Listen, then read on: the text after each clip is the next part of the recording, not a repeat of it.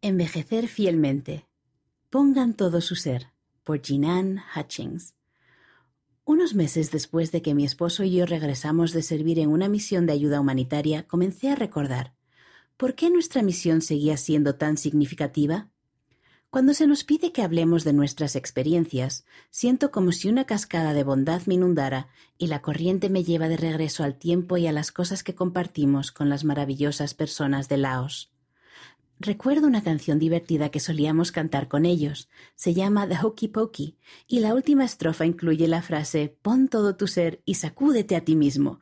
Cuando cantábamos la canción, las personas se unían con alegría, se sacudían y danzaban y luego aplaudían con felicidad. Creo que esa canción resume los sentimientos en cuanto a nuestra misión. Ponemos todo nuestro ser en la obra del Señor.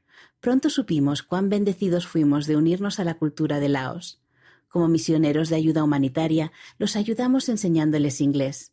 Conversábamos, bailábamos y las clases eran un torbellino, pero nuestra recompensa fue dulce.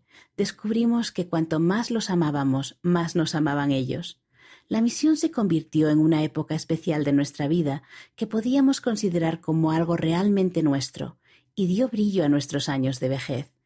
Pasamos toda la vida criando a nuestros hijos, ganándonos la vida, comprando una casa y haciendo todas esas cosas que parecen muy importantes a lo largo del camino. Pero entonces llegó la jubilación y la pregunta fue ¿qué hacemos ahora?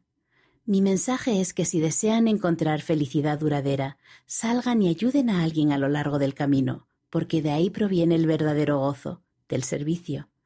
Y la maravillosa sorpresa es que mientras están dando, también reciben en abundancia.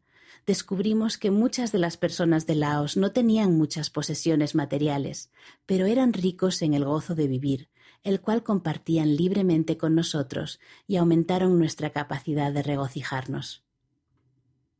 Por lo tanto, no tengan miedo de poner todo su ser, aunque signifique que tengan que sacudirse a ustedes mismos. Canten y bailen con otra cultura, y ustedes también descubrirán que los inundará una cascada de bondad.